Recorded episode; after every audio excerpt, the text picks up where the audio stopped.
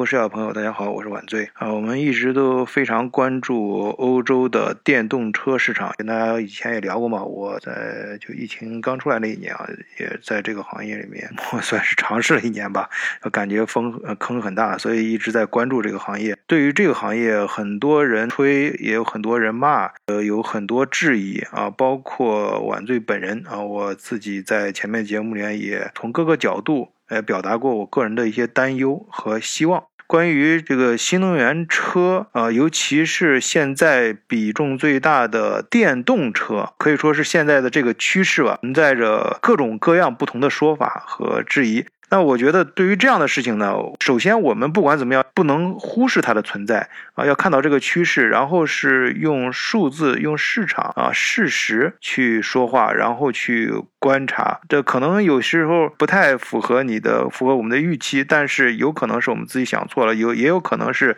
需要我们去做点什么，去把呃这个事实让它更合理化一些。呃，那么现在欧洲电动车市场，我们总结了一下它的。几个事实，我我把它总结成六大要点啊，这我在我自己的另外一个账户里面也发过文字版的啊，那有有兴趣的朋友啊，也希望咱们听友能够关注我的另外一个啊，这个某书的一个平台啊，呃，一个账号啊，呃，其实照样你去搜德国工匠啊，就能基本上能够搜到我，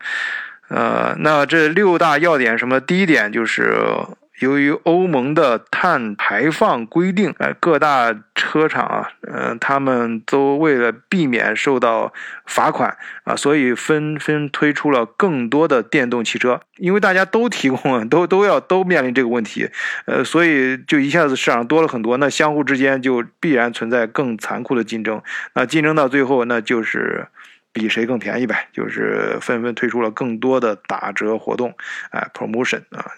就最近这这词儿，我跟在我公司里面也经常跟各个就手下的各个销售去跟他们讨论这个事情，就怎么变着花样打折，就是其实说白了就是就是打折。哎，所谓黑黑五啊什么乱七八糟这些，只是一个借口啊，就是为了啊刺激消费啊，能够把。产品赶快卖出去，因为竞争确实太激烈了。哎，尤其现在年景不是很好。哎，这扯远了，接着回来说啊。第二点，第二点就是，呃，根据某项研究啊，二零二三年上半年欧洲市场上的电动汽车平均折扣是百分之十一点五。啊，你单独看这个百分之十一点五，可能没概念啊。但是这些电动车对比传统汽车折扣，哎，大家知道上半年在推出新能源车，尤其去年嘛，就是这个传统车都都在打折，打得很厉害啊。那那其实传统车的平均折扣在欧洲市场上上半年也就是百分之九点七，哎，还不到百分之十。哎，但是电动车的打折平均折扣就已经达到，已经超过了百分之十一。你不知道你有没有什么感觉啊？啊，我们接着讲第三点。哎，这凡事都有例外，这件事儿也不例外。这听着挺绕的，不知道究竟是凡事还是例外。好，我们不绕了啊，接着说正事儿啊。它的例外之处就是特斯拉，特斯拉是唯一一个没有提供折扣的电动汽车品牌啊。那人家为什么可以？呃，大家都打折的时候，它不打折呢？哎，就是它的品牌影响力和忠实的客户群。哎，说到这两点啊，其实晚醉挺惭愧的啊。咱们现在都是要听友群有十几个了啊，有时候也有一个专门那个三仙兄弟啊拉的一个。嗯，代购群啊，其实初衷是为了，呃，方便大家啊，想购物什么的。咱们而且咱们跟其他的那些专门做代购的不一样，咱都是呃晚醉就直接把那个呃当地的就是商店里的照片啊，打折的实际是多少钱啊发出来。有时候还会请那个店主跟大家讲几句话什么的，就是以证明就确实这个价。然后呃，就是给大家纯粹提供想提供更好的服务嘛，就是大家一块儿把那个。呃，给我给三仙兄弟在国内在那边报名了，我们一块儿想办法把东西以最廉价的方式寄回来。所以咱也算是有自己的客户群，但是我们呃也会提到刚才说的这个呃，这个打折的事儿，就是因为在代购的过程中发现，就有些品牌它就是不参加打折，就比方说。呃，你像那个是呃电子产品的话，手机整个那种像 Media 呃 Media Market 什么这种，整个商场做活动都打折，但是苹果就例外，苹果就不参与任何打折活动。呃，你像那个商场里面，咱有时候我们不是前几年很流行买那个出差的，到海外出差都喜欢买一个 Remova 箱子嘛，就是日内瓦箱，就那种银色的啊，看着跟那个呃特别酷的，跟里面装装什么高科技产品一样那种银色的那个。呃，日内瓦箱，啊，行李箱，然后，呃，它也是，你到商场里面，像那种 cars 大什么那几个大的商场里啊，呃，得做什么活动的时候，呃，各种包，呃，那几个其他那几个牌子啊，什么都都能看到折扣，但是他就不参加，哎，人家日么日内瓦从来不参加任何折扣活动，嗯，就是没辙，所以你可以说他渠道管得非常的严，但是他也要有底气啊，就是人家的品牌影响力确实是做到位了。啊，还有一次啊，我想到一个视频，我不知道咱们听友你在其他地方见到过没有？我，哎，我真记不清是在哪儿看到的，就是那个皮卡车，就最近那个国内我看有小视频放出来，中国已经有人拿到货了嘛，挺酷的那个车，有人说特别丑，但是大多数人还是觉得特别牛啊。那个车出来，呃，就穿对那朋呃朋克啊，特别朋克啊，就是那个。还没量产的时候啊，刚开始只有概念的时候，埃隆·马斯克不是本人就出来做宣宣发嘛？当时他出来的时候，我记得他一出场的时候，这粉丝特别的疯狂啊，这然后都说：“哎呀，你这个到底什么时候哪儿？你就告诉我哪儿能买到你的东西，买到这个车啊？这这我就掂着钱，我现在就想买，我现在就就要给你付款。”嗯，埃隆·马斯克很憨厚啊，不好意思啊，就是我。我也不知道什么时候能产出来，现在只是样子做出来了。那他越这样说，那粉丝觉得越亲切啊，像老朋友拉拉家常，也是形成这种风格了。你要反正这人一旦成神了之后，他说啥都是对的。你然后下面就说，那你你这样，你就什么东西。你你能买，你能卖啊！你不管是什么，只要是你埃隆·马斯克卖的，我就买。哎，这个我就从那时候我就特别深有感触啊！就就是我特别就是国内这几年流行的不是带货嘛，就发现未来可能，呃，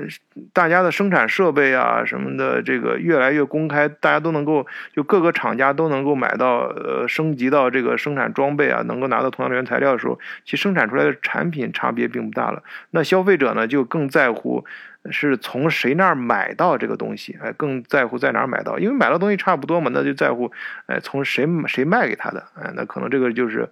呃，就是以后可能私域流量就越来越重要吧。那你也可以理解为这是一个个人的一个品牌效应啊。总之，品牌影响力啊，也可以理解成产品的品牌，也也可以理解为个人的品牌。而且这个东西发展到一定程度啊，它就是一门玄学。我跟你说啊，我记得咱们说到德国，咱们聊德国话题嘛。你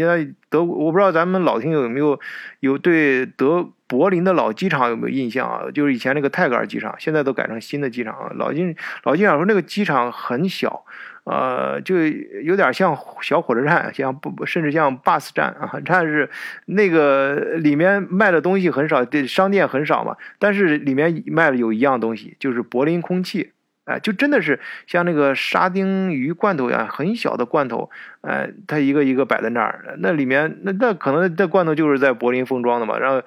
那里面可不就是柏林的空气嘛？那那真的是货真价实，没没骗你，但是就有人买，哎，搞得其实我当时我也我也想买几瓶，而且我都买了，当时觉得很好奇，很奇怪，啊，觉得真的是这个产品的营销要是做到一定程度啊，那真的是一门玄学。嗯，好吧，我们再来说第四点。第四点呢，就是那在刚才说特斯拉呢，再看其他几个德国原来比较硬的这几个牌子啊，你像大众啊、宝马啊、法国的雷雷诺、日产啊等其他的几个品牌呢，则通过降低价格来吸引更多的消费者，尤其是在德国、法国、意大利等主要的汽车市场上，哎，那就是大幅度的降价。咱咱咱没法卖人设，就只能。哎，老老实实的降价了，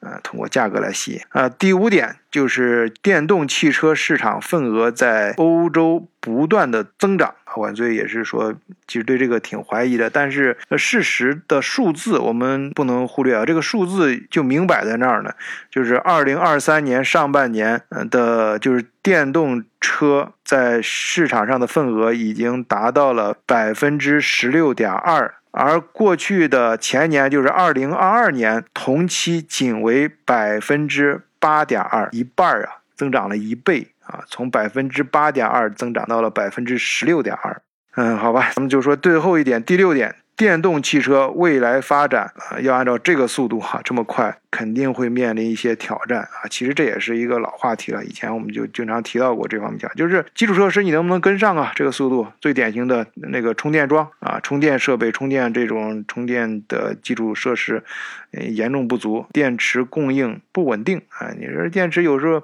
那锂今年突然价格又降了啊，你说那那将来会不会再贵啊？等等，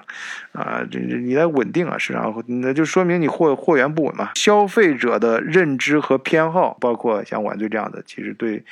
呃，对，就是我的观点就是对新能源车，我感觉这肯定是一个方向，毫无疑问。但是电动车，就是它的呃动力来源是不是锂电啊？那还真不好说。哎，这是我个人的观点啊。所以说每个人都有自己的偏好啊，都有自己的认知啊。啊，好，我们今天就聊到这儿，谢谢大家收听，再见。